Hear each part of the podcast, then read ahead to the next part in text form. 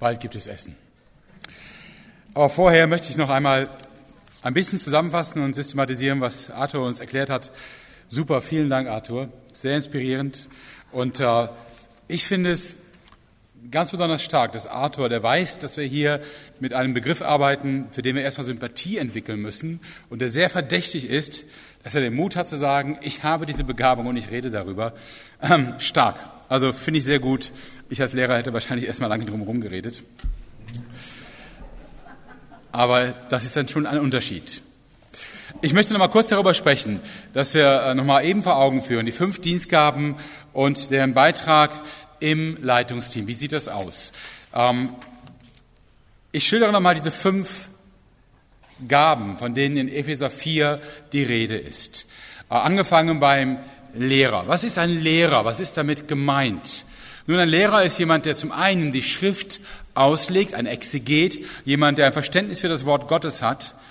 Er ist aber kein Theoretiker, das ist damit nicht gemeint. Manche haben als Lehrer die Professoren an der Uni vor Augen oder ähnliches. Ein Lehrer ist ein Anwender und ein Kommunikator. Ein Lehrer ist also nicht nur jemand, der Dinge versteht, sondern der sie auch vermitteln kann. Das gehört unbedingt dazu. Manche denken, ein Lehrer ist jemand, der so kompliziert redet, dass man ihn nicht versteht. Nein, das ist jemand, der forschen kann, arbeiten kann. Aber ein Lehrer ist Anwender und Kommunikator. Warum braucht man einen Lehrer in der Leitung? Oder braucht man überhaupt einen Lehrer in der Leitung? Muss Lehrer ein Teil des Leitungsteams sein? Ich denke ja, es gibt Argumente dafür. Zum Beispiel brauchst du ihn in der Leitung, um als Leitung biblische Themen, relevante biblische Themen für die Gemeinde zu identifizieren. Die Frage, was ist dran? Wie sieht unser Plan aus für das nächste Jahr? Wo wollen wir Menschen weiterbringen in der Gemeinde? Was brauchen die? Welche Themen sind virulent, kochen gerade in der Gemeinde? Was müssen wir behandeln? Dafür brauchen wir Lehrer, die dafür einen Blick haben und das mit der Leitung zusammen planen. Lehrer können Tendenzen und Bedrohungen der Gemeinde wahrnehmen und analysieren. Sie können voraussehen, dass bestimmte Lehraussagen oder Auffassungen vielleicht gefährlich sind oder ausgeglichen werden müssen. Und Lehrer sind in der Lage, in schwierigen ethischen Entscheidungen erstmal zu verstehen, wo das Problem ist und Lösungsprozesse zu starten.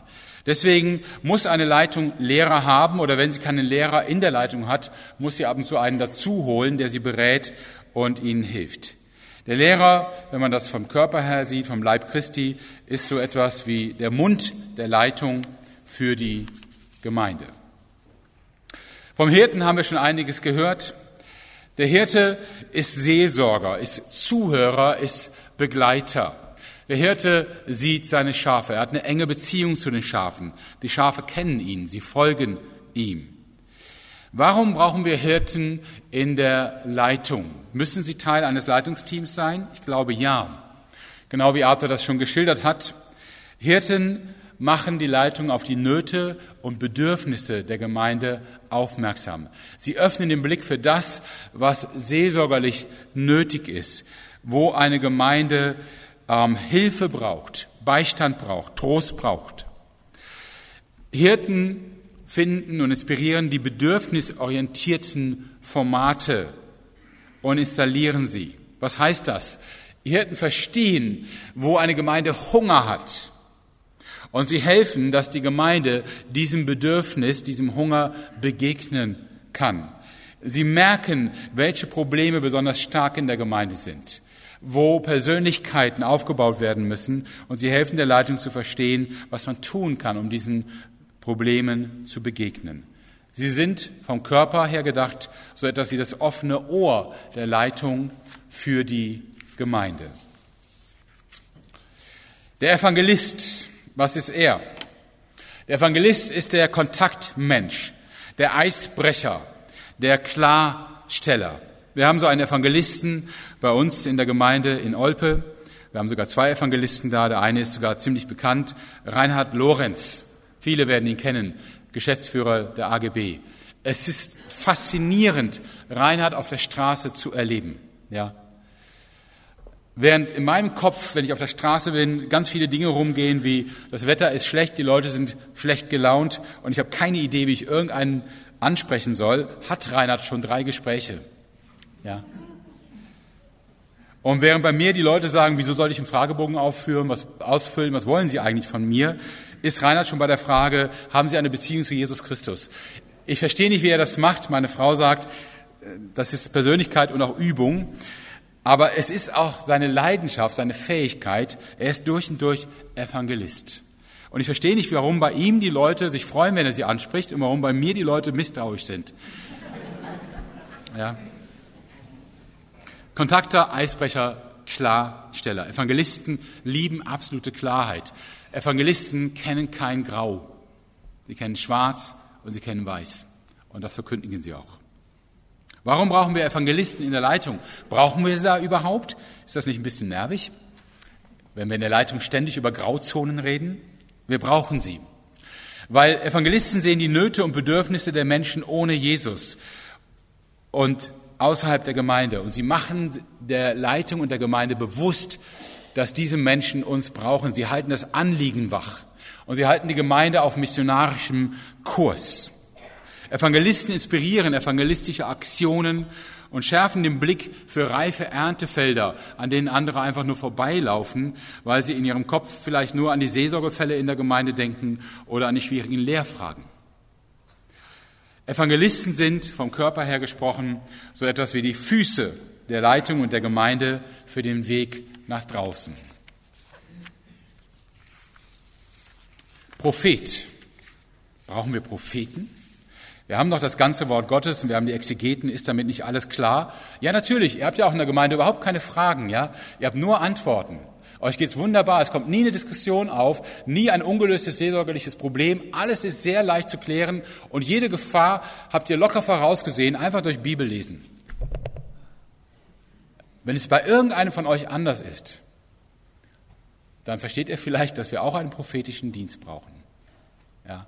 Menschen, die etwas sehen, was man nicht nur durch Exegese sehen kann, äh, die etwas voraussehen, was uns hilft, uns darauf einzustellen.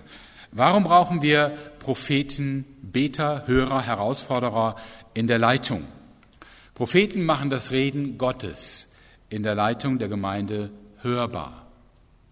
Sie lassen in der Gemeinde hören, was Gott möchte. Propheten machen die geistliche Dimension jenseits von Aktion und auch jenseits von Lehre deutlich. Also Propheten helfen uns tiefer zu sehen als nur, was tun wir als nächstes und welche Themen haben wir als nächstes auf der Agenda. Propheten können von daher auch auf Fehlentwicklungen aufmerksam machen, bevor sie beginnen.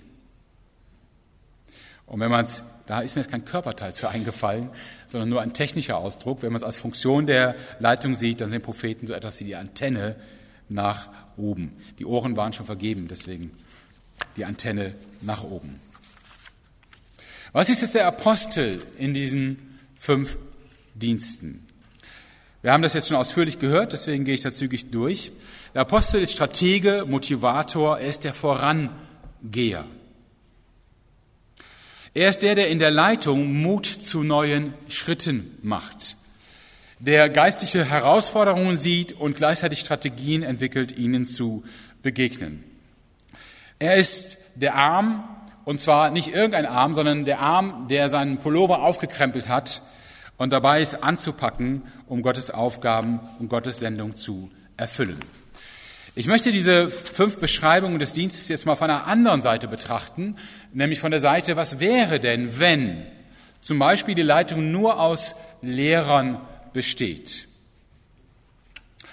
Dann wäre Nachfolge in der Gemeinde vor allen Dingen, also das Verständnis von Nachfolge in der Gemeinde, vor allen Dingen Nachfolge als Aneignung von Wissen und Entwicklung von Expertentum. Christen würden verstehen, meine Hauptaufgabe ist Lernen. Lernen ist sehr gut. Ich bin Lehrer. Ich liebe es, wenn Menschen lernen und wenn ich selber lerne. Aber es wäre eine einseitige Definition von Nachfolge. Und man würde verstehen, der beste Christ unter uns ist der, der am meisten weiß ja, und der am schnellsten die Bibelstelle aufschlagen kann und sofort die Exegese parat hat. Alles super Eigenschaften, aber eben eine schmale Form, eine schmale Definition von Nachfolge. Gemeinschaft ist dann vor allem, wenn Lehrer die Gemeinde leiten, ist dann vor allem Lerngemeinschaft. Und der Schwerpunkt der Gemeinde liegt auf Predigten, auf Bibelstunden und auf dem Eigenstudium. Die haben dann den höchsten Stellenwert im Leben der Gemeinde. Die Gefahr dabei aber ist, dass Wissen zum Selbstzweck führt. Und das führt nach Paulus zu Blähungen. 1. Korinther 8, Vers 1. Erkenntnis bläht auf. Was wäre denn, wenn wir nur Hirten in der Leitung der Gemeinde hätten? Dann wäre Nachfolge vor allem der Prozess der seelischen Gesundung und des charakterlichen Reifens. Beides ganz wichtige Prozesse. Aber einseitig wäre das der Schwerpunkt der Nachfolge. Gemeinschaft wäre dann vor allen Dingen Fürsorgegemeinschaft. Und es käme darauf an, die Gemeinschaft zu pflegen, schön zu gestalten, sie so zu prägen, dass sie andere aufnimmt, gemeinsame Erlebnisse zu schaffen, wie Essen oder Ausflüge. Und die wesentliche Tätigkeit der Gemeinschaft wäre das Gespräch miteinander. Die Gefahr dabei aber wäre, das Evangelium reduziert sich auf seine therapeutische Seite. Evangelium wäre vor allen Dingen, du kannst gesund werden. Und die Gemeinde wäre einseitig mit sich selbst beschäftigt. Ganz abgesehen von der Frage, wie sich das dann anfühlt, wenn da mal Streit in der Gemeinde ist und die Schäfchen entsetzt auseinanderlaufen, laufen, weil sich das gar nicht mehr fürsorglich anfühlt. Was wäre, wenn nur Evangelisten in der Leitung einer Gemeinde wären?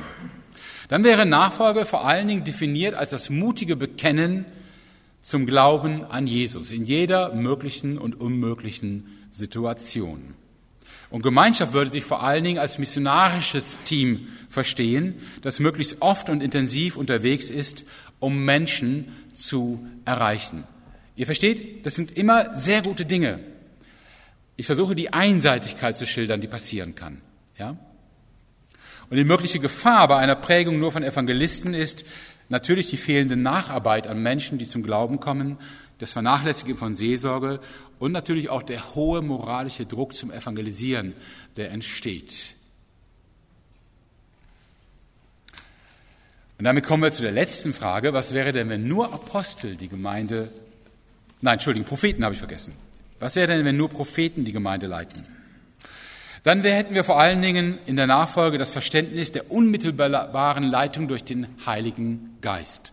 Also Nachfolge würde verstanden von, ich nehme jede Stunde, jede Minute neue Impulse von Gott auf, ich gehe mal dahin, mal dahin, Gott leitet mich direkt. Das wäre dann vor allen Dingen das, was man unter Nachfolge versteht. Spontaneität wird dann als Tugend verstanden. Es ist gut, spontan zu sein und flexibel und zu reagieren, wenn Gott zu mir spricht. Es wird schwierig, wenn das das Einzige ist, wie ich meine Nachfolge definiere. Gemeinschaft ist dann vor allem Gebets- und Anbetungsgemeinschaft. Auch das eine gute Sache, aber möglicherweise einseitig. Denn die Gefahr wäre, dass die direkte Kommunikation mit Gott zum Beispiel das Bibelwissen eher nach hinten drängt, nicht hoch genug einschätzt, einschätzt und dass Menschen verführt werden, alles, was sie tun, immer nur als Verantwortung auf Gott zu schieben, anstatt selber die Verantwortung zu übernehmen.